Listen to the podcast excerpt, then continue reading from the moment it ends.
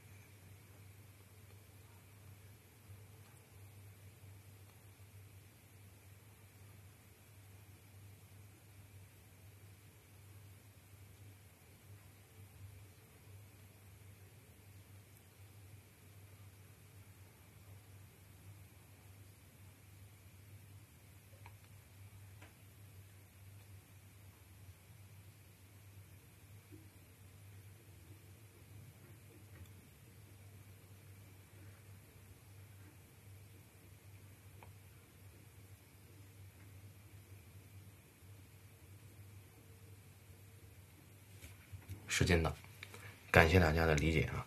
那么我们言归正传啊，嗯，这一期的选题呢是上映于二零一二年的一部影片啊，是我们的国产电影，叫做《万箭穿心》啊。呃，那么我也将借这一次的主题开启一个新的专题啊，又是新坑啊。这次的节目呢，呃，大概分成四个板块。第一块呢，我先向大家简单介绍一下这个专题的。诞生，啊，这个专题是怎么回事第二呢，简单的跟大家概括一下《万箭穿心》这部影片的电影的情节，是电影的情节啊。呃，那么第三呢，就是我我会呃简单的以我的角度啊，因为我们没有时呃没有这个篇幅去展开，就是电影化改编这件事儿啊，就是以《万箭穿心》这个影片为例啊，那它哪些地方电影化改编做得很好，哪些地方我们要有所保留啊？那我拿出来跟大家一起交流。第四呢，就是想谈一谈呢。呃，就因为我是在通过看这部影片的时候，随便翻了翻下面的评论。以前我是不看评论的啊，现在我翻了翻这个看过的人的评论，就是会发现一些很有趣的一些，或者说很很值得我们去想的一些评论。就他们的这个论断，呃，他体现他背后这个人的思维方式。啊，是一种非常粗暴的思维方式。那么，我想来聊一聊是为什么，呃，有些电影观众这个看过以后啊，他对他的评价或者论断或者概括是一种非常粗暴简单的方式。那他的思维方式跟这个电影的拍摄，跟这一部电影的拍摄制作，跟这一部电影的文本的组织方式、叙述方式，是不是有关系？啊，那么这是第四个板块。好，这是一个新专题啊。简单的，我现在刚刚呃想到了一个就比较直白的这个专题名叫“制片厂的余晖”。啊，为什么叫制片厂的余晖呢？背景是这样的：大家知道，一九九五年中国电影市场开始每年进口十部大片儿啊，十部美国大片儿。到了一九九七年呢，电影产业化。啊，什么叫电影产业化呢？就是以前呀，中国的电影是由各个电影制片厂、各个地方电影制片厂，啊，进行电影的立项、拍摄、制作啊，包括最后发行，也是汇集到中国我们有限的几家电影发行公司。而一九九七年啊，为了适应这个中国的加入世贸这件事儿啊，电影产业化开始了。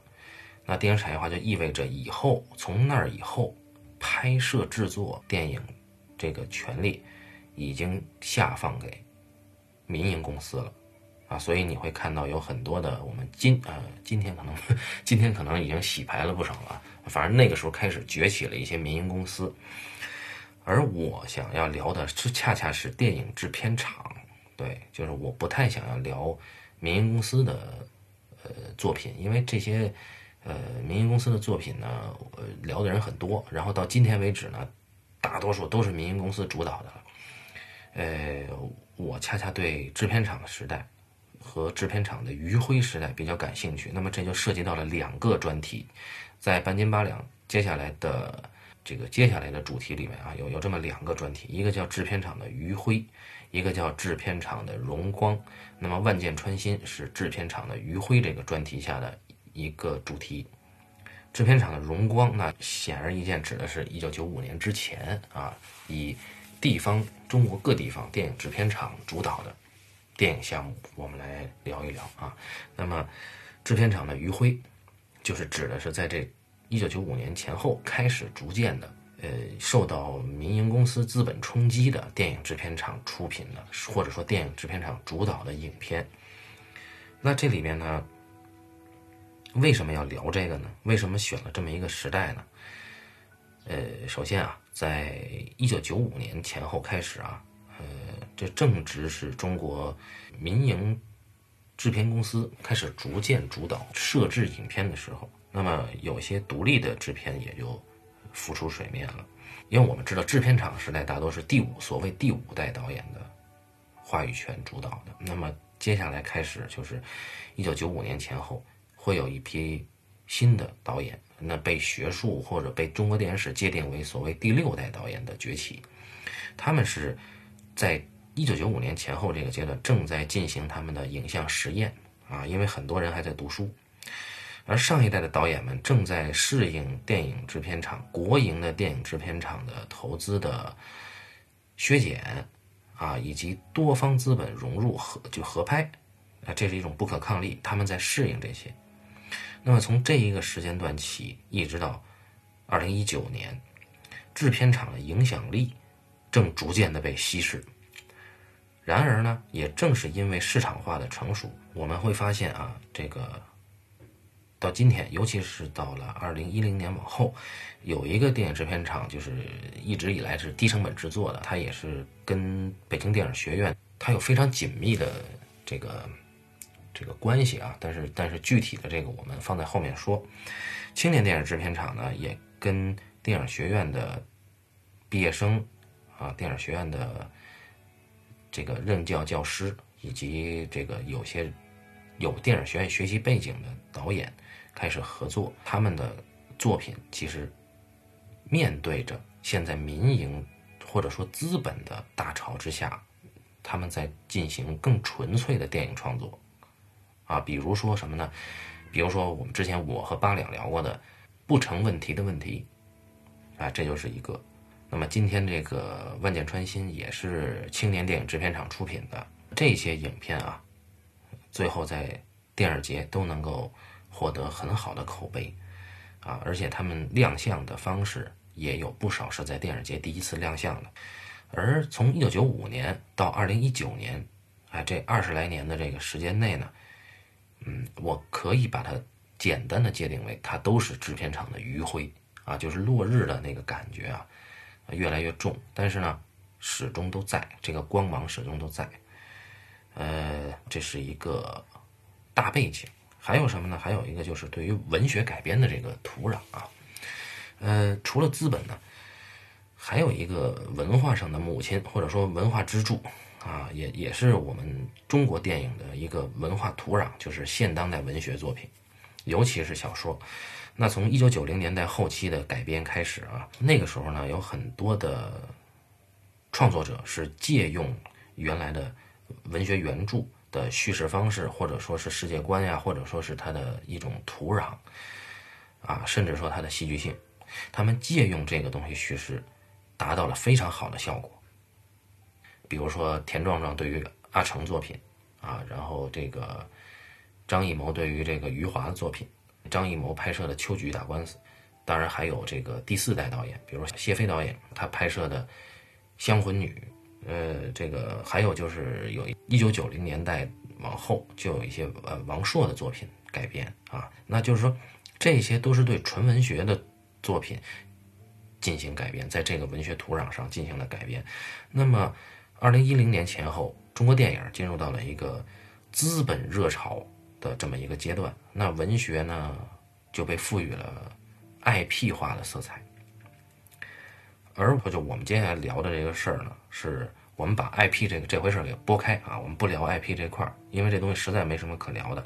在我看来，IP 的话，或者说是把文学当做 IP 进行改编的，它是一种资本现象。不管这个也是文从文学开始，一直到这个影片最后发行、公映，都是一种资本现象，或者说是资本事件。比如说《流浪地球》的狂热，在我这儿，我不认可它的文学性，我也不认可它的这个电影文化属性，所以我不认为这是一种创作。那么我们现在聊的是创作，所以我在这儿也要画一个范围。那比如说我们聊过的不成问题的问题，这是对于现代文学的改编。啊，是经典作品的改编，那个也是青年电影制片厂之前，呃，他提出过一个所谓的叫做“新学院派计划”的一个影片，呃，那么《万箭穿心》这个影片是在这个计划之前，《万箭穿心》实际上是一个为青年电影制片厂在二零一二年前后那个资本大潮之下赢得口碑的一个小成本电影。那么，综上刚才我说的两块儿。啊，我们开设的这个所谓的制片厂的余晖的这个专题，将会聚焦在纯文学作品改编的青年电影制片厂为主的出品的作品里面。我是希望能够呃做到从文本到文化的一种观影的反馈啊，这个反馈不是反馈给创作者，因为他们不会这个屈尊听我们的节目，是反馈给呃我们的听友们，希望能够促成半斤八两这个呃。节目啊，越来越具有反思化的这个倾向的一种特点，就是我我是希望能够促成这一点。好，那么这是第一个啊，接下来我们聊一聊这个二零一二年的这个电影影片《万箭穿心》。那么万箭穿心呢，简单说，这个影片呢拿到了什么奖项呢？呃，二零一三年第二十九届中国电影金鸡奖啊，拿到了最佳中小成本故事片奖。呃，二零一三年第十五届中国电影华表奖拿到了优秀故事片奖和优秀女演员奖，也就是演，呃，角色名字叫李宝莉的女演员，这个叫严炳燕啊，女演员严炳燕。然后拿到了北京国际电影节第三届北京国际电影节的天坛奖最佳女主角奖啊，后边还有一些什么华语电影传媒啊、大学生电影节啊，我就不说了啊，这些都没有什么实质的意义。而万箭穿心呢？改编自武汉作家方方的同名小说，它是一个所谓的中篇小说啊，就是篇幅上是一个比较尴尬的篇幅。二零零九年的六月，这部小说呢荣获《小说月报》第十三届百花奖优秀中篇小说奖。那么很快，应应该说是很快，二零一二年它就已经上映了啊。嗯，导演呢是王静，王静是电影学院摄影系的老师，呃，现在是系主任啊。呃，作品呢。目前我们能够就是熟知的啊，一个是万箭穿心，还有一个呢是大明劫啊。大明劫这个，因为我们半斤八两这个公众号也跟大家汇报了一下近期这个特殊期间主播们都在家看了什么啊。反正我是什么都没看。然后大明劫这个影片呢，一吨先生是看过的，并且也提出了一些呃评语，也在这提及一下。好，那么我们简单的说了这个影片。的来龙去脉啊，我现在说的是影片的故事啊，啊对，因为小说细节太多了，我们只是讲影片的故事。影片的故事讲什么呢？讲了一个应该是一九九零年代后期，呃，武汉，在武汉呢有这么一户人家，这户人家啊，呃，女强男弱啊，这是很刻板的一个印象啊，实际上是不是这样呢？我们后面再说。那么一个普通的人家。男主人呢叫马学武，女主人叫李宝莉，啊，他们两个有一个上小学的孩子叫小宝。那这个马学武是什么呢？马学武是一个国企的，是钢厂吧，好像是啊，国企钢厂的一个厂办主任啊，是一个知识分子，广义上的知识分子。呃，他不是武汉本地人。然后李宝莉呢是武汉本地人，但是李宝莉没文化。李宝莉他们家。就上一代也没有文化啊，他妈妈是一个工人，后来下岗去干别的了。那李宝莉呢，是一个也是厂里边解散了以后，他跟着这个厂长去汉正街，那是一个小商品批发市场啊，也是过去武汉一景。他跟他他呢就跟着那个厂长去批发袜子，在那儿卖袜子。他是一个这个练摊儿的。哎，故事从哪儿开始呢？故事从。马学武啊，分到了一套房，从这儿开始，这是一套大两居。分房以后呢，就张罗着搬家啊。这个影片从这儿开始。那搬家的那一天啊，就展现了李宝莉的跋扈，不管是对外还是对内，非常的刚强。对，就是特别横啊。那那你你就怎么理解？大家看网球吧，就如果你看网球，你看李娜，李娜在场上。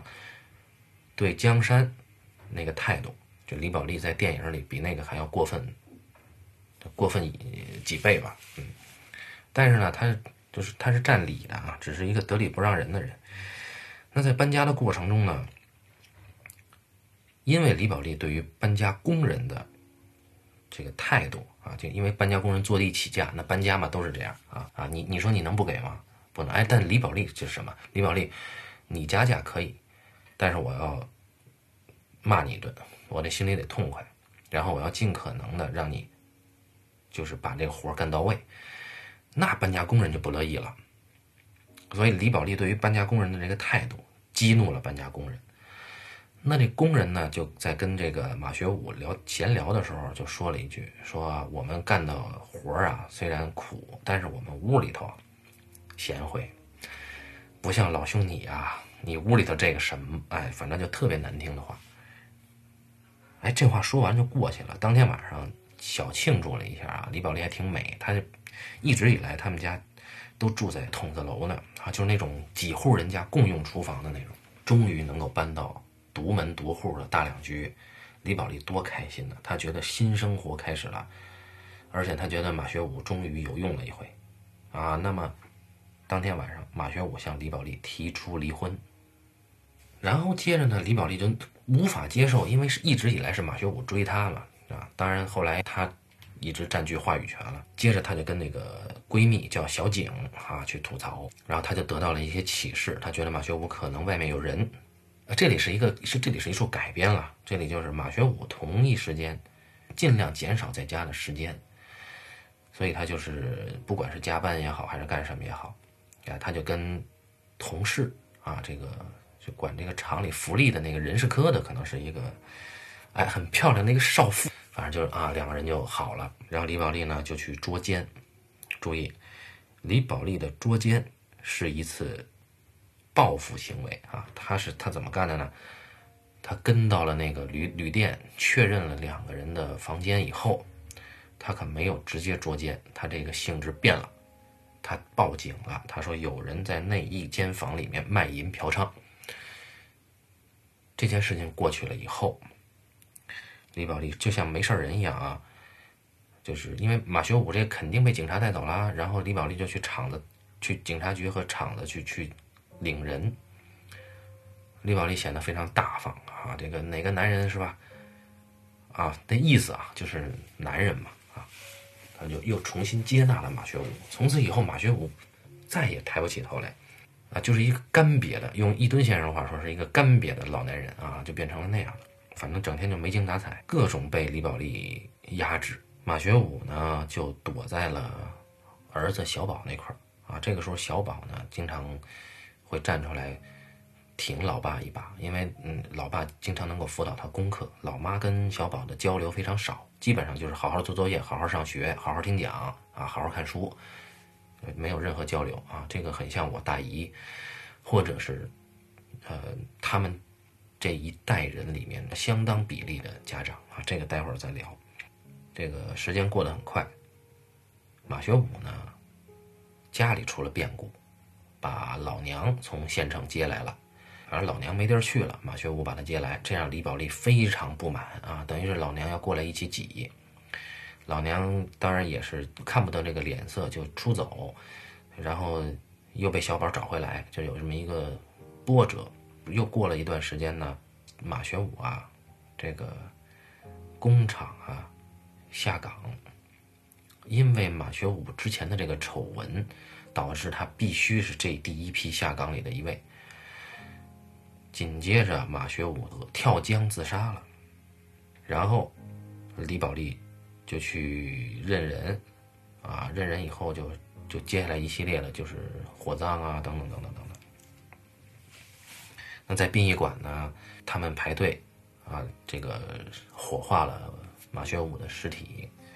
马学武留下来的遗书呢，有给妈妈的话，有给小宝的话。对于李宝莉，没有半句话。在殡仪馆，小宝突然发狂的打他妈，说：“你还我爸爸，还我爸爸！”然后从这开始，家里的顶梁柱没了。小景呢，为了让李宝莉散心，带她去做这个武汉有一个那个。游览船，这个船就是这个看江景的船，俩人坐这个船。这个时候呢，小景就说说第一次之前看房啊，他没好意思说，不好说，这个房子风水不好。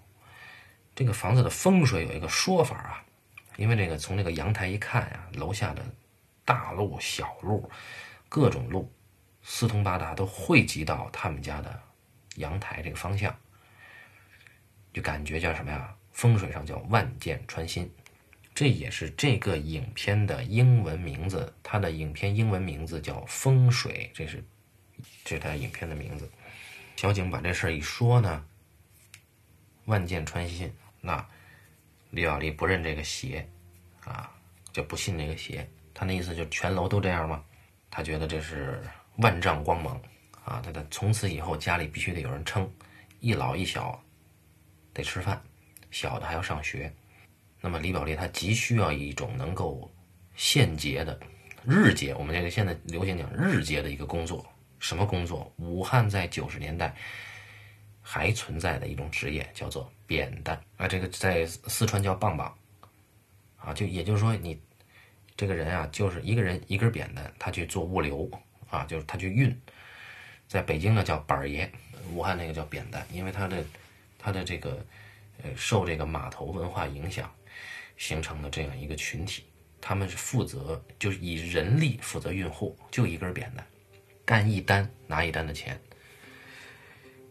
他去做女扁担，每天起早贪黑啊，用出卖自己的体力去挣钱，确实比他卖袜子挣得多。呃，与此同时呢，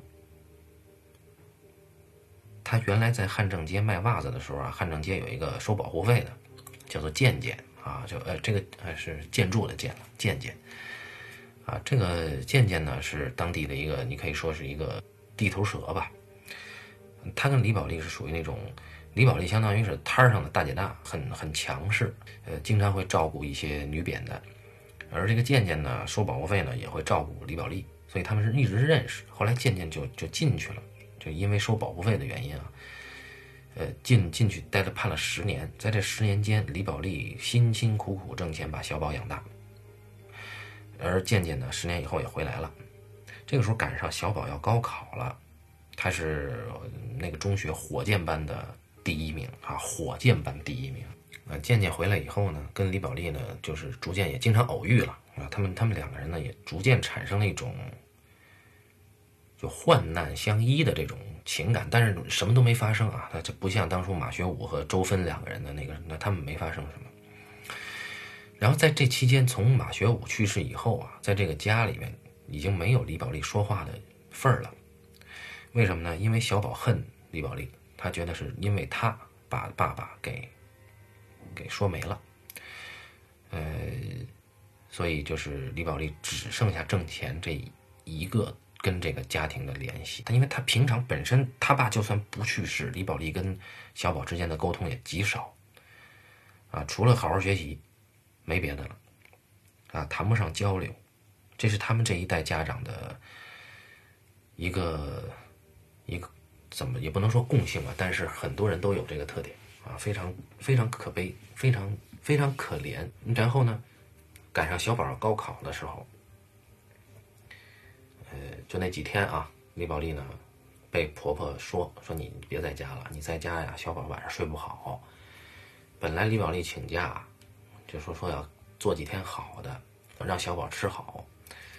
可是这个婆婆一说你就走吧，李宝莉就没地儿去了。啊，这这跟健健在一起了。那高考前夜啊，这个注意啊，这都是电影情节啊。高考前夜，李宝莉正在给健健擦背的时候，外面是大雨啊，大风大雨，打着雷，雷鸣电闪。小宝冲进来了，说：“奶奶病了啊！我并并不是今天我来我来找你，不是要求你。如果我明天不考试，我自己照顾。”然后李宝莉就就得赶紧走啊，李宝莉对吧？债主讨债来了嘛？接着小宝在这等他，等他妈穿裤子的时候啊，就得就时不时的夹带两句话，什么不要脸呐，什么这个反正就是类似这种话。我就渐渐就急了，男人嘛，就把小宝给摁地下要揍。这个时候李宝莉一看这劝不住啊，拿起那酒瓶子给渐渐后脑勺来了一下子。这个李宝莉这个时候说说孩子要考试，说什么账我陪你算，先放我们走。他们就走了，走了呢。李宝莉就照顾婆婆，小宝考试，高考嘛，很快就过去了，对吧？考完了以后呢，小宝拿到了，这是电影情节了，这个状元啊，那不知道文科理科了，反正是状元。家里就庆功嘛，庆功呢，小宝就得把父亲的遗像搬到桌子上。小宝呢就敬他爸，然后这个啊气哼哼的，就是开始审判他妈。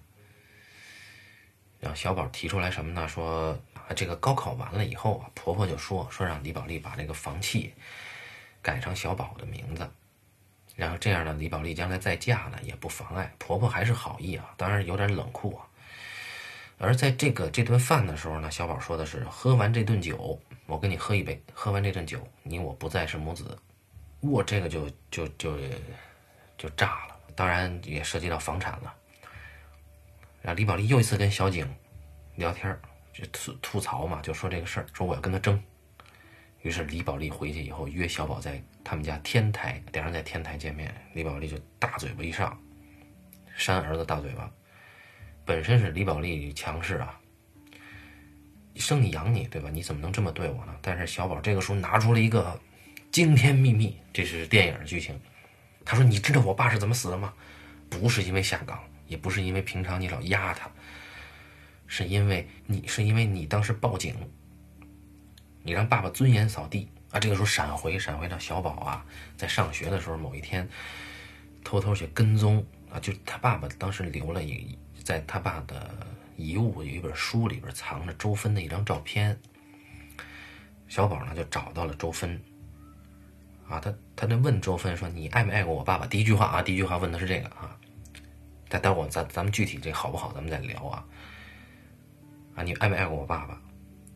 然后接着就后边的事儿都都都明白了吗？就把李宝莉之前的那个事儿给复盘了一下嘛，所以小宝就更加恨他妈，啊，这个时候他妈注意啊，这是电影情节啊，李宝莉现在才明白，马学武自杀是彻底是因为他当时报警这件事儿啊，注意就是这里边涉及到了一个细节，就是报警之后本来没事儿。但是有一天，马学武又约了周芬，就是很久以后了，就包括马学武老娘都来了以后，马学武压抑啊，他想周芬呢，男人嘛，他就又约周芬，俩人吃这个，俩人就过早吃早饭啊，吃热干面。周芬就跟马学武说了，说你你你知道为什么那天警察会来吗？之后就没再交代，这个电影就没交代。然后这个时候闪回把他拿出来，哦，原来是李宝莉。跟踪到了旅馆，报警了。再加上马学武回厂以后，厂长跟他说：“这么多人都在外面搞女人，你是唯一一个进局子的，所以你必须下岗。”那这一下马学武想不开了，生活好难呐，就跳江了啊！所以这个闪回结束啊，我这这李宝莉就哦，我不信，我不信，就就跑了，落荒而逃。所以以小宝的全胜告终。那当晚，李宝莉跑到了江边啊，并不是缅怀马学武啊，因为早就没有感情了。这个时候呢，江边有人放焰火，给李宝莉来了一个“你比烟花寂寞”。呃，很多应该是应该是高三学生吧，啊，还是大学生，我不知道。反正就是有人过生日，他们放花庆祝。呃，李宝莉让李宝莉帮他们拍合影。第二天，李宝莉想通了，回家以后。只带了自己的随身物品，用自己的扁担挑着随身物品离开了这个家，房契交出。他说：“我昨天才明白，小宝从来没有像别的孩子那么开心的玩过，没有那么开心的笑过。如果我的离开能够让他以后开心，那我做妈的也也值了。”啊，说完这话，你你走了就就就就走了吗？哎，下楼以后呢，健健开着面包车。接他，两个人当然也是以这个很接地气的方式对话了一番，然后就开车走。开车走，了，就出小区之前呢，车子熄火了，李宝莉，哎，还得下来推这个车，啊，来了句彪子样的啊，就得推这个车。呃，他们这一切呢，是在楼下有一个人在窥视，就是小宝在窥视，然后最后以这个一个俯拍，这个面包车离开，结束这个影片。好吧，那么这就是我们这个今天这个节目的第二部分，影片的介绍。那接下来我们我们来说一说电影化这件事儿啊。首先，这部影片的口碑最大的亮点在于，几乎所有的看过影片的观众都认可严炳彦老师的演技啊，这一点我个人持保留态度啊，嗯。就我我个人是对严敏燕老师所有的表演作品都持保留态度。当然，我不否认严敏燕是一个不错的演员，但我不认可他演技好这件事儿啊。注意。那么第二，我来说一说我认为这个影片改编的亮点在哪儿呢？在渐渐这个人物的改写。渐渐的改写呢，是他他呀给了李宝莉和渐渐两个人一个逐渐滋生情感的过程，中间有十来年的跨度。两个人都在汉正街，一个收保护费，一个练摊儿，都不容易。互相尊重，但是各有界限。后来进去了，再出来的时候，李宝莉成了女扁担，渐渐成了一个刑满释放的人，要讨债，两个人重重逢，就有一种同是天涯沦落人的这个共鸣。再往后呢，李宝莉就被家庭挤出来，同时渐渐呢也在要跟上时代做物流啊，就是他认为扁担会被快递取代啊，也有一个被时代，就两个人都在努力的，一个一个是在时代的下面挣扎，另外一个想努力的赶上时代，不被时代抛得太远。再后来，李宝莉被被婆婆劝劝出家门。啊，所以这两个人在一起是有一个逐渐发酵的过程，这个过程非常好，但它不是主线情节啊。第二个好还是渐渐，就是渐渐这个人啊，作为一个男性导演，王静老师对于渐渐这个人，包括这个编剧，他们对于渐渐这个人的重新拎出来改写，是我认为是很成功的。就是在原著里啊，原著小说里，渐渐是一个什么人呢？渐渐是一种。当然这么说不太，怎么说不太礼貌啊？渐渐是这种被女性创作者一厢情愿的投射了一种完美男人情感的人。他至于李宝莉，相当于是一个守护骑士的存在啊。当然没有这么洋了。这个渐渐呢，在原著里是这样的：他跟李宝莉俩人啊是同学，小学同学。之后俩人就都都都没再上学，但是呢，渐渐一直喜欢李宝莉。曾经表白过，李宝莉没同意，因为李宝莉想要有文化的人，所以他选择了一个外来户，就是马学武。但是渐渐始终啊，对，始终都对李宝莉啊怀有情感。但是在小说里，渐渐的出场直接就是从监狱回来，因为他替别替别人顶，呃，就因为牵连吧，还不是他自己犯罪啊，也是因为因为某种暴力事件吧，他是被牵连进去的。回来以后呢？小景是渐渐的干妹妹，因为那个时候马学武已经去世了，他想重新把渐渐介绍给李宝莉。那个时候李宝莉正在一个人苦苦的去担扁担，甚至卖血啊来撑这个家，而渐渐回来却对李宝莉还是一往情深啊，就意思就是李宝莉怎么着我都爱她，李宝莉病了他也得看她，就得守护她啊，就是那在原著小说里，李宝莉是一个始终有人爱的。这么一个定位啊，渐渐是李宝莉的，你可以说是守护天使，而而李宝莉也对后面也对他跟渐渐的，呃，这种可能吧，也产生了这种悸动。但是影呃小说好在最后没有给出两个人在一起的结局啊，呃，那个电影是给了。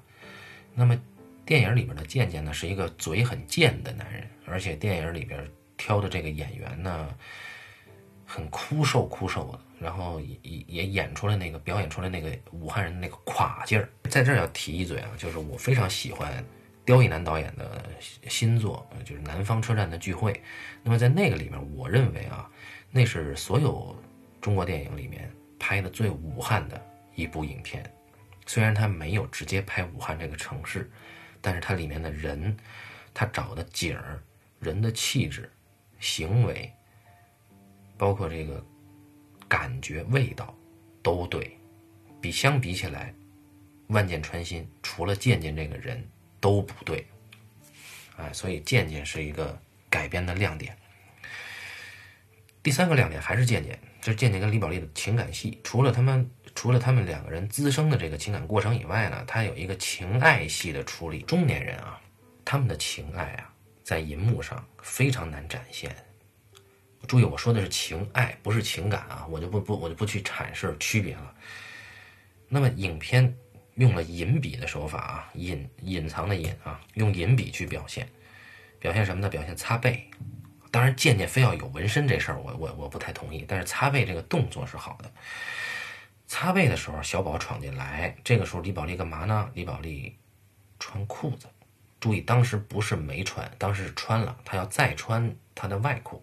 这个银笔就非常好啊，然后包括结尾，影片结尾推车，就是，呃，渐渐的面包破面包，二手面包车熄火了，李宝莉呢骂了一句，下来就得推，非常这就不是情爱戏了，这是一个，这是一个很日常的生活戏，就会让你觉得非常的暖，对吧？而且很真实，很底层。你感觉我们生活在这样的土壤里面，每一天都有希望。啊，当然这这是那个时候的影片啊。那么这是一个温暖的生活戏，所以这个跟渐渐有关的戏基本上都对，包括他打小宝。啊，这个包括他对于李宝莉睡过李宝莉之后那个嘴贱，啊，这些戏都对，因为这个这个对于一个男人的尊严，他真的拍出来了，我很欣赏一个底层男人的尊严啊。好，那么电影化这个事儿啊，电影对于小说的改编，电影本身是一种展现啊，是一种折射。它不可能像小说去描写，它没有这个篇幅，也没有这个媒介特性，所以这个电影在《万箭穿心》这个电影在试图对小说做减法的时候呢，他拎了一根线，戏剧的线，这是一根什么线呢？他把母子的矛盾贯穿成了一根主线。当然，小说里边有没有呢？有，但是小说这个事儿呃没有那么贯穿，因为在电影里面，他在一开始就铺垫了小宝跟李宝莉之间的交流的问题，最后隐藏了一个终极的高潮冲突，就是清算啊，小宝对妈妈的审判，甚至是清算在天台啊，那当事人也不接受，觉得他因为对于李宝莉来说，这个影片改编做了一个盲盲盲点，就是他不知道是因为他报警产生的这个呃。余波，那么你做这一条主线呢是好事，是把小说能够拎清的一个做法。但是这里面你的角度对，但路走的好不好呢？我觉得是不成功的。你一旦这样做，那么你这个戏是写母子关系，那么这个对母子关系的戏有极大的考验，要求两个人物形象必须独立而且饱满。但是这里面。母子戏是一全片最差的，所有的母子戏都差，而且所有的关于小宝的戏，啊，他们两个的冲突呈现为非常廉价的，为了冲突而冲突，他们的冲突并不展露自己的内心啊，顶多就是小宝爆发一下，从我从我长上学一直到高三，你除了写完作业，作业写完了没？作业写完了没？你有能不能说点别的？那这句话说出来以后就。我们日常生活中可能会对母亲这么说话，但是电影里你这么说话就不是电影了啊！还有就是小宝的人格啊没有建立起来，为什么这么说呢？第一，在马学武去世以后，李宝莉他们家里有一个吃饭的戏，吃晚饭。呃，马学武好像是去世一年还是怎么样？那个李宝莉提出来要把遗像那个收起来。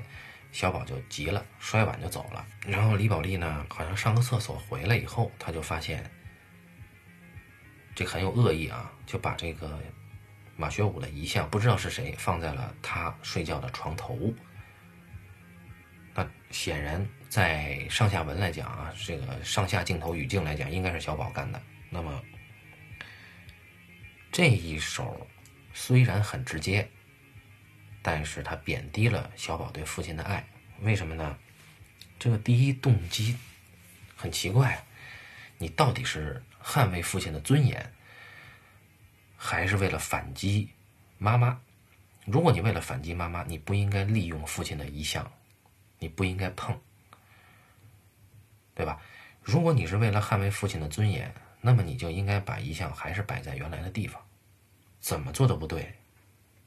他为了生做冲突戏，做了这样一个设计，这是第一。第二，家长会，高三火箭班家长会，非得让李宝莉去参加。一直以来都是奶奶辅导，奶奶是中学老师，奶奶去开家长会，这次非得突兀的给了一个李宝莉拎着扁担，把扁担放在教室门口，哎，进去开家长会，而且他奶奶还在，然后。啊！一看小宝又考了第一名，大惊小怪，这个是凸显了李宝莉对于这个小宝生活的一个无法介入，这个是好设计啊。虽然很很硬，但它是个设计。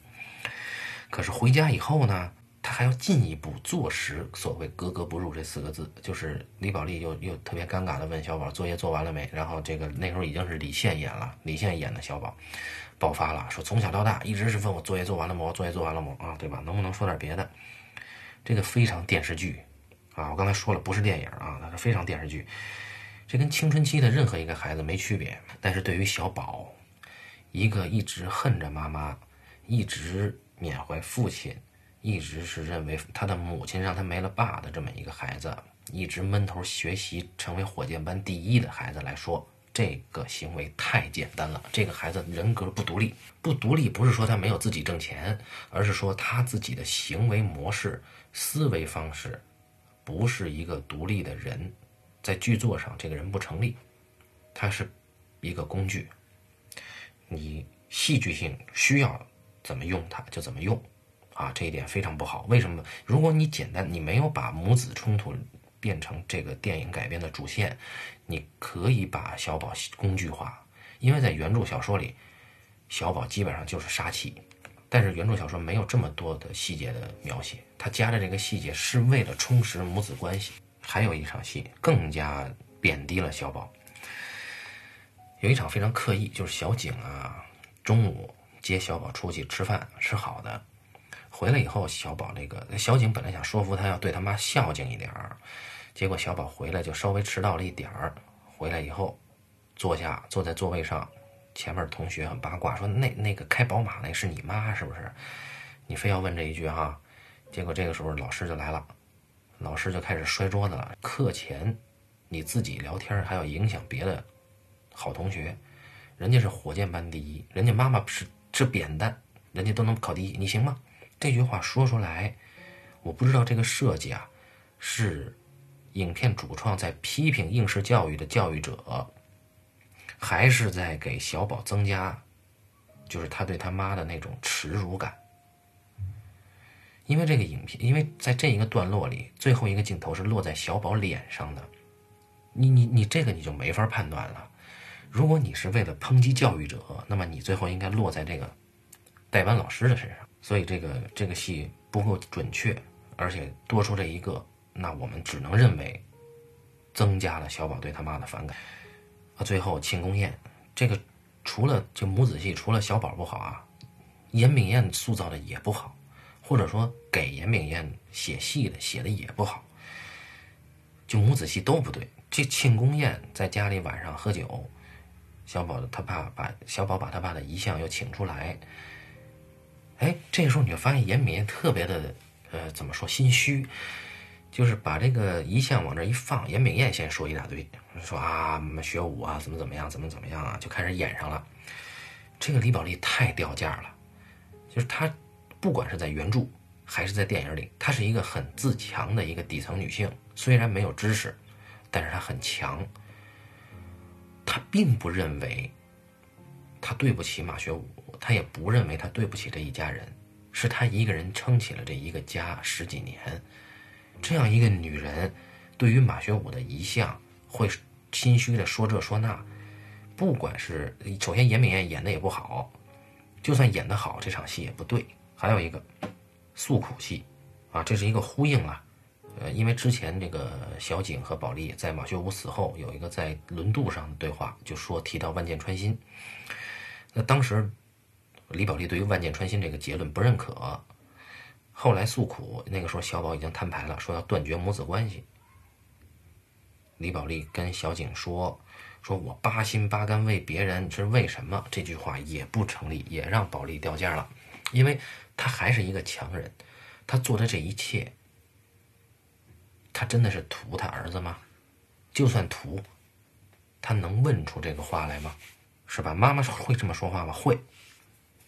但是跟跟闺蜜有必要这么问吗？他是问给观众听的，对吧？所以这句话非常刻意。哦，对，最后补充一个小宝的问题，就是到最后那那个最后天台对决哈，呃，这个李宝莉说这个你为什么这么对我？那那那场戏，小宝就开始闪回了，闪回以后他就跟踪周芬。原著不是这么写的。原著说他跟踪周芬，跟踪完了以后，他质问周芬为什么破坏我们家庭。然后周芬反驳，周芬说：“你爸爸是为什么死？你知道吗？”这才有了后边，对吧？这是一个非常好的戏剧冲突，而且有变调，而且小宝的冲击非常大。本来他是去问罪的，结果他成了受害，他他他成了双重受害者。但是在电影改编里边呢，小宝第一句问的是特别委屈啊：“你爱没爱过我爸？”这轮得着你问吗？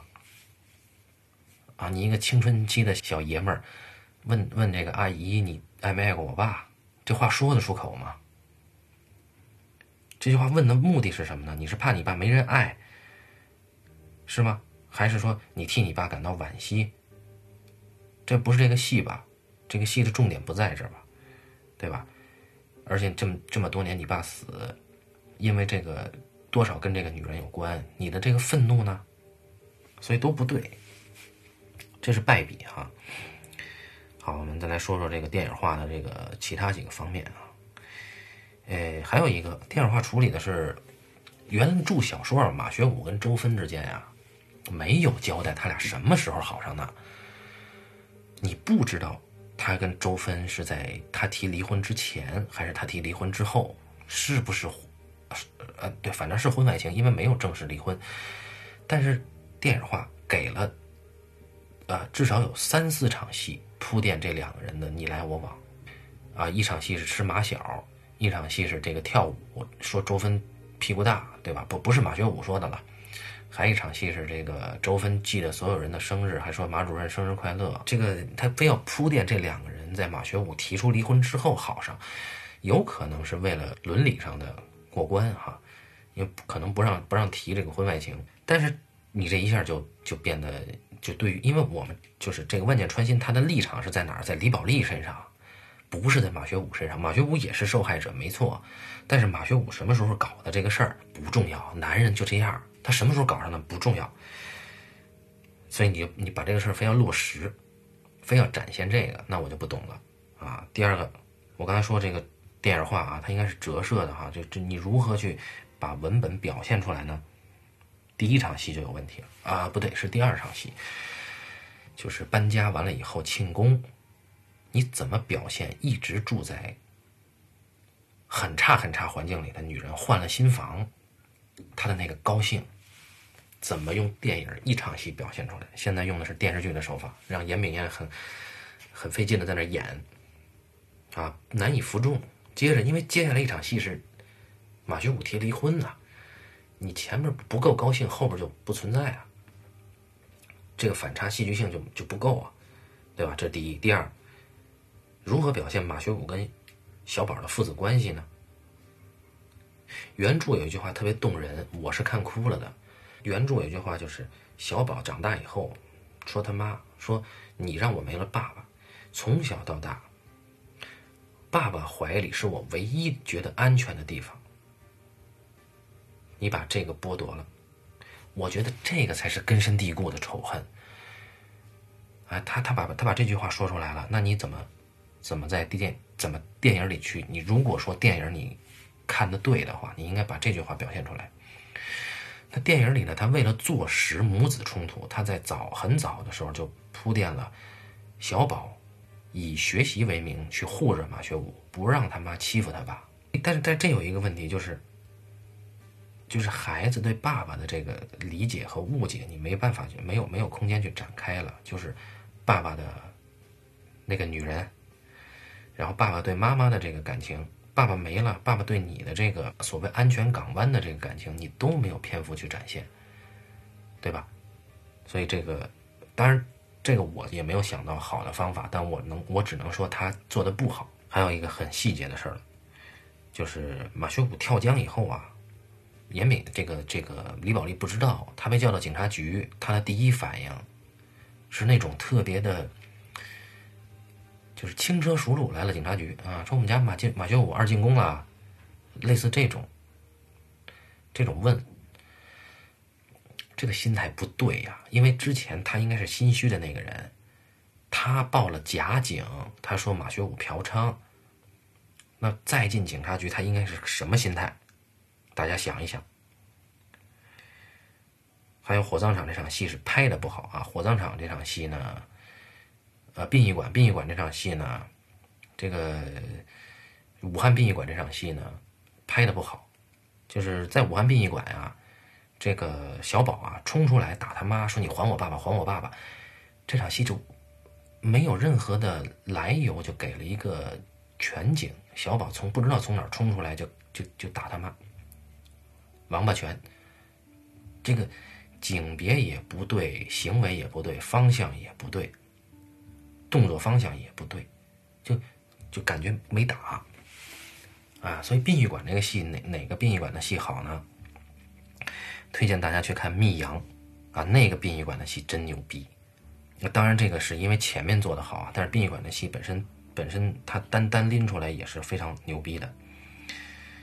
嗯，还有一个就是这个“你比烟花寂寞”这个这高潮戏下一场，呃，就李宝莉不是得知马学武是因为他死的吗？他就跑到江边缅怀去了，或者他跑到江边反思去了啊。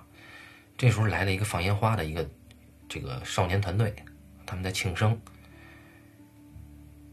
接着他得出一个结论，就是如果我能让小宝像他们一样开心，我可以离开这个家。这是这场戏和下一场戏的核心啊，这是一个强行的解释，他拍出了认知过程啊。这个女主角在这儿算是有一个认知飞跃，但是这个这个叫认不叫知，为什么呢？因为，呃，这就是说我见到了，所以我得出了这个结论，就像条件反射，电影不应该是这样的认知啊，认知认知是非常莫测的，你。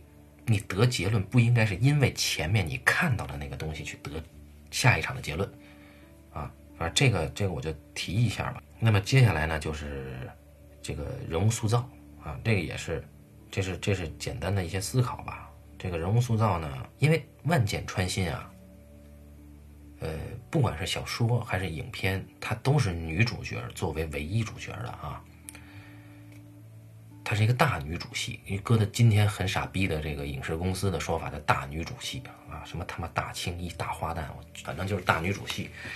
然后呢，这个人物塑造这个事儿，我我是需要，正好他让我想到了一些，因为最近我没时间看片，所以我这个很多时间呢，我在有我我有时间瞎琢磨，那我琢磨到几年前我看到的两部也是所谓大女主戏，哪两部呢？一个叫做《将来的事儿》，一个叫做《她》，她都是那个于佩尔主演的，都是女人戏。这怎么人家怎么写这个女人这个人物啊？她有这一个人物，她有多个剖面，就像钻石一样，它有多个切面。你每一个切面都都要看得到，社交、生活、工作、亲属等等等等，每一个面展现的是一个人。这几个面加起来是一个人，但是未必每一个面都会影响主角的行为啊，或者每一个面都是戏剧性上的上下关系，就因果关系未必。但是呢，每一个面发生的事儿，展现的东西都会作用在这个人物的情绪变化上面。啊，他你不用说了，对吧？儿子。他儿子找了一个媳妇儿，生的那孩子是个黑人，他儿子是白人，媳妇儿也是白人，对吧？这件事儿是不是他自己被侵犯这件事儿，对吧？然后包括他之前他爸爸的事儿，他跟他妈的关系的事儿，啊，他跟他这个离婚的老公的关系的事儿，啊，他和他闺蜜的事儿。这这些这些剖面全展现出来是一个什么感觉呢？他在游戏公司的事儿，大家可以去听那期节目啊，是由一棒老师、半呃这个八两和我我们三个人聊的。将来事儿我没聊，但是将来事儿我很喜欢这个影片。多个呀，这是一个中学老师啊，他遇上了这个这个巴黎是法国学生游行罢课，然后他又遇上了原来的学生，现在成长成为一个知识分子。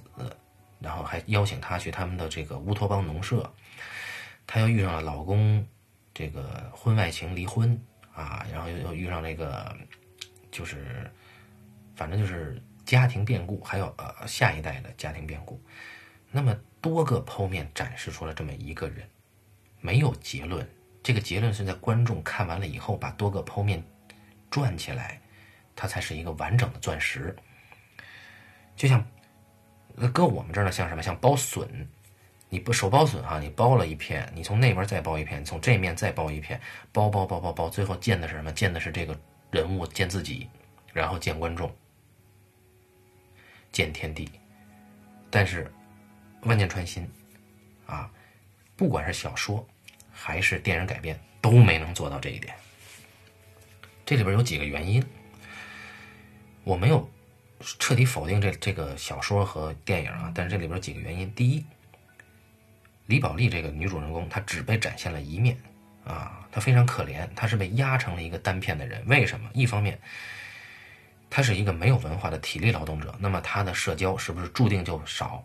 社交生活、娱乐生活、工作的、家庭的，注定就少。但是小说好歹有李宝莉跟他爸妈的关系，呃，有李宝莉跟厂长的关系，有李宝莉跟小景的细节戏。那么电影呢，也力图做到了李宝莉的工作上的戏，就做扁担的。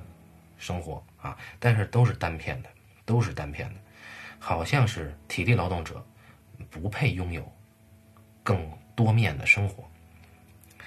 那你这样做，他内心世界就太苍白了，他只跟扁担相关，他只跟家庭相关，家庭还进不去，就是就是为了悲惨，就就是为了展现悲惨。待会儿我们会说，小说就是一个主题先行的作品。所以，因为你是单面的，那么结尾你这个顿悟是外力给的，是你看到烟花刺激产生的条件反射，不是你自己的认知。你没有像剥笋一样把每一面剥开，对吧？更何况体力劳动人是不是就应该单面呢？我们中国体力劳动的人在银幕上怎么确立这个尊严呢？我就印象特别深啊，体力劳动或者底层人的在电影里的尊严。啊，我今天都忘不了是这个奉俊昊的母亲。母亲有一场戏，因为他儿子可能是杀人犯啊，他去调查，他不信。那他去调查的时候，有一场大雨的戏，他从这个拾荒者的那个车那儿抽了一把伞，拾荒者没看见，因为那车太大。这个妈妈抽了一把伞打伞撑这个避雨，然后同时呢。他掏出了一叠钱啊，几张吧，几张钱，塞到了这个拾荒者的车里面。这就是尊严，底层人的尊严。小说里边是给了尊严的。小说里边给给了什么尊严呢？李宝莉跟何嫂俩人单扁的。李宝莉李宝莉看见何嫂被雇主刁难，那是几个流氓。然后李宝莉过去出头，那几个流氓让李宝莉脱衣服，这事儿就算了。结果李宝莉就动手了，这叫尊严啊。那么这个，这个这个，这算是一个很痛快的、及时的尊严啊，很很直接的尊严。那么还有一个呢，就是小景和李宝莉，他们两个人呢，一个是被男人不断的婚外情，但是就是他想想开了，男人给钱就行；另外一个是男人死了，这个死呢跟他直接相关。小说里李宝莉是很清楚的知道。直接性是他报警这件事跟马学武的死直接相关的，所以这两个人在小说里有一句话叫“李宝莉和小景同用一个忍，各揣一份心”。哎，这个这个这两个人呢，虽然说你看小景他是李宝莉的另一面啊，小景是丰富的，他有自己的娱乐生活，有社交生活。呃，他是个陪衬啊，那么，但是他有这个生活，是不是就说李宝莉这个劳动妇女就不应该有多面的生活呢？我不知道啊，这个结论我现在给不出来，但是我觉得不好。那在影片里面呢，小景是一个陪衬，他只是李宝莉对话的一个对象，找谁说去呢？找小景说，是小景点出了万箭穿心，啊，原著啊点出万箭穿心的是李宝莉他爸。那么最后呢，我们来谈一谈这个就这个结论这件事儿啊。这个影片啊，给出了一个底层劳动的女人，她不明白为什么她会到最后到这个田地哈。这个问题提出来，电影其实就只需要提问题就行了。但是最后给了一个结论，硬给一个结论，对吧？是是小宝得说出来，然后呢，他得明白，最后有人接他。硬给了一个结论，那这个结论你全给到了，你就不用观众去想了。所以观众的思考被主创取代了，这是第一啊。第二，因为电影给了一个明晰的结论指向呢，观众会更加自以为是，他会从你这个主创给的结论提炼出自己更粗暴的结论。比如说，这个这观众啊，最最擅长找最简单的方式或者方向去概括他看到的电影。你比如说李宝莉，李宝莉她是一个很简单的劳动女人。那那她她是她怎么理解马学武的死？她觉得马学武太脆弱，她觉得她得挑起这个家，她接下来所做的一切卖血、单扁担都是为了这个家。她觉得自己做到这一点就可以了，他将来就可以享福了。但最后这个简单的方式被否定了，李宝莉否定了万箭穿心，自己找了一个理解的、理解生活的方式，单扁担，出卖体力。但最后这个方式被否定了，小宝把他否定了，他自己不知道是因为他导致了马学武的死。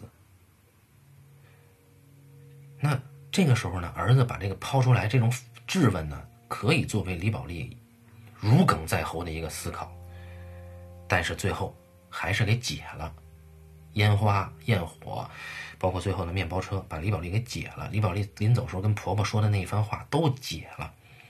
那你就太这这完全就不能怪观众给出那么粗暴的结论。观众怎么评价？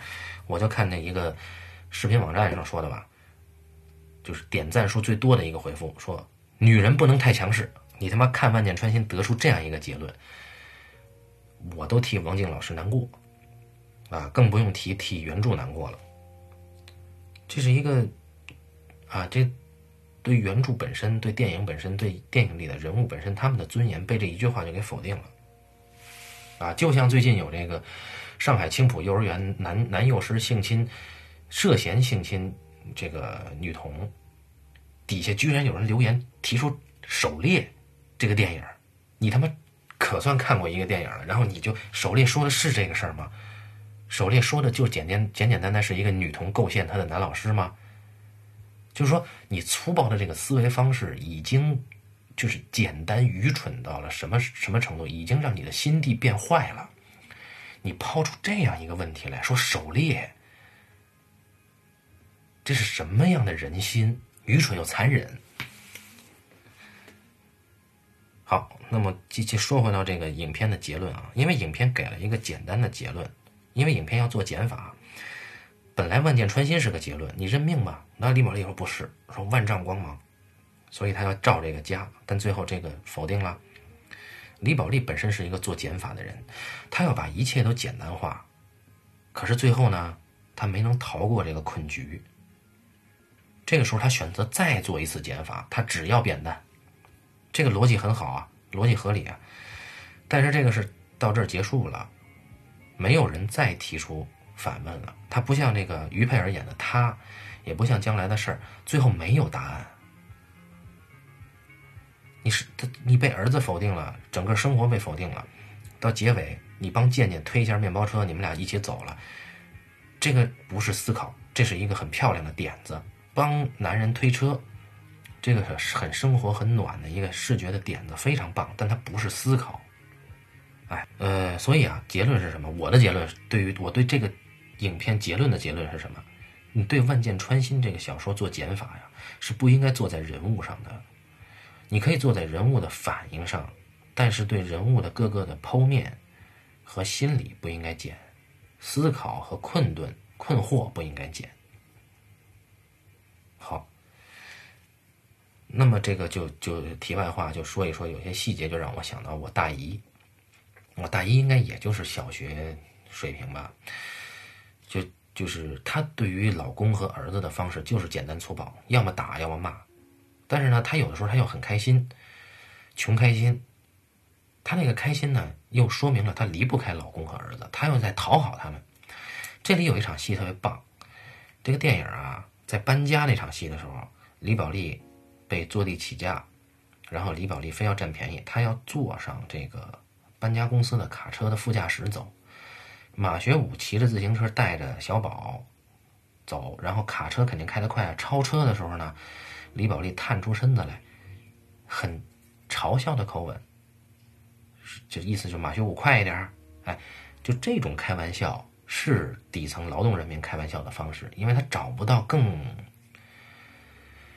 更有味道的开玩笑。但是他这个开玩笑有一种啊，我比你快，我我我可以嘲笑笑话你。你在那哼哧哼哧的骑车，他这种简单的思维，造成了一种简单的玩笑，是很动人的。因为是因为他真实，我大姨就是这样的。而他那一代的人呢，很多家长都是跟孩子的对话都只有好好学习，今天上上学是不是听话了？啊，呃，你考试考怎么样？有没有完成作业？作业写完了没？到后边就是上班怎么样？啊，基本上。就不走心的问，是一种拒绝交流的态度。拒绝交流是什么？拒绝思考，是不是？是不是劳动人民就没有思考的能力呢？我持否定态度，啊，因为有很多劳动人民他是很有智慧的，很有生活智慧的，他说出来那几句话，有的时候比哲学家强太多了，啊，所以我认为电影更不应该把这样的劳动人民的反应，呃，就直接拿上来，我觉得不好，啊，这这涉及到一个劳动人民的姿这个姿态和尊严的问题。不是不可以写它简单，但是你要写尊严啊。那么最后最后一个板块啊，我们主题最后一个板块，说一说粗暴思维的粗暴概括，这是从何而来的？是不是电影也起到了推波助澜的作用呢？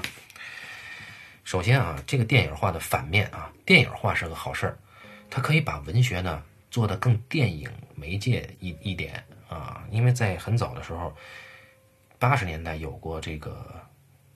电影应该去文学化的争论，啊，电影不应该是文学的附属附属品的争论啊，以周传基老师为代表。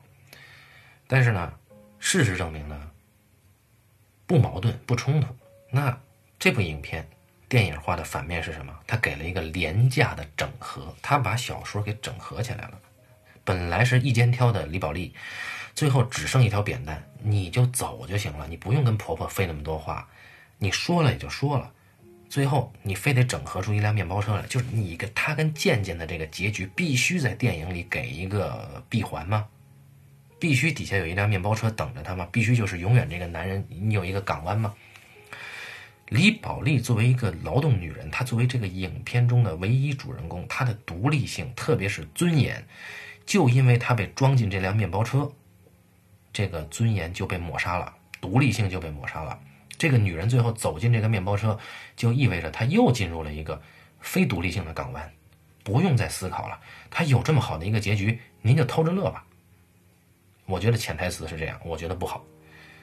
更何况还有一个偷窥的视点，小宝在那儿偷看，可能是在想展示小宝是孤身一人了啊。但是我觉得这个不是很好。那么这样的电影化呢，就会出现一种。粗暴的思维的导向，就是说，大家最后会理解为女人不要太强势，那有可能啊，对吧？因为你替观众做了太多的事了，就像我们做家长的，你什么都替孩子做了，最后孩子认为这理所当然，对吧？他会提炼出他的一个更粗暴的逻辑。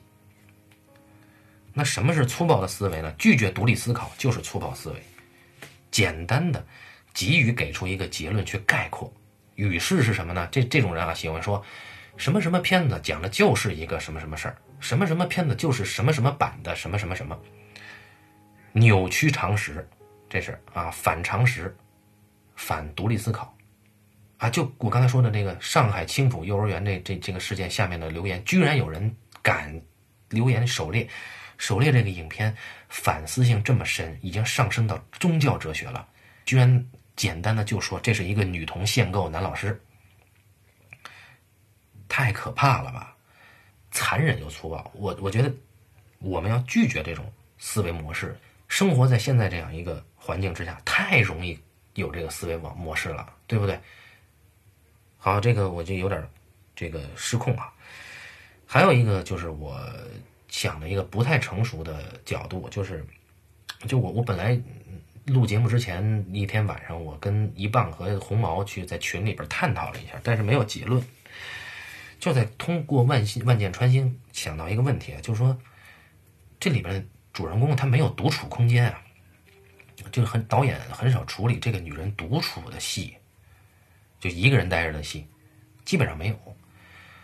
呃，很多中国的影片很少有独处的。就可能去年那个送你上青云，他可能有一点这个独处，但是他那个独处是为了独处独处，他不不在戏剧情境中的。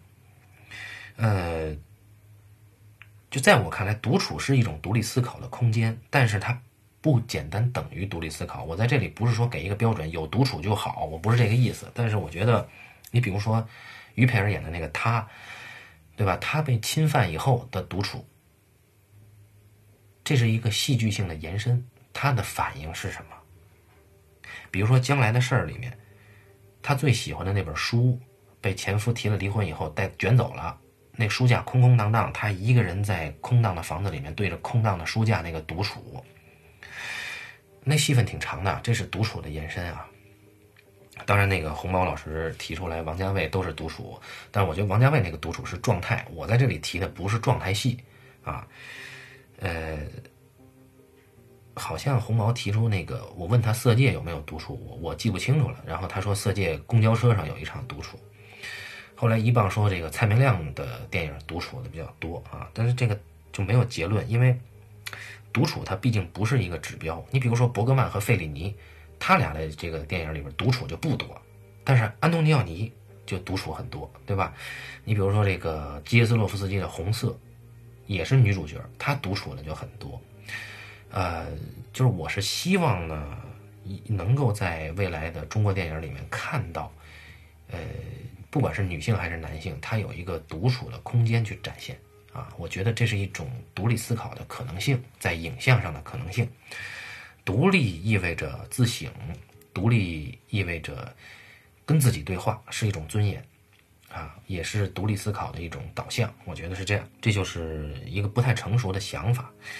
现在就就就说回来啊，就是这个小说，呃，这个影片选取这个小说这个行为非常正确啊。我现在回来还是要要提《万箭穿心》这个电影是好电影啊，至少比大多数的国产电影要强。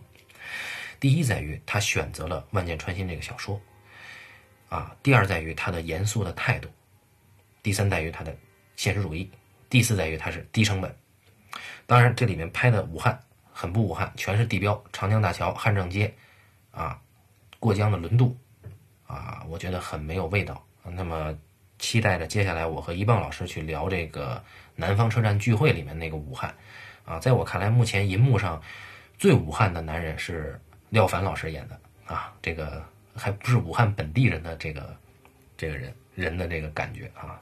好，那么今天的这个节目就到这儿，感谢大家收听这一期的半斤八两，咱们下期再见。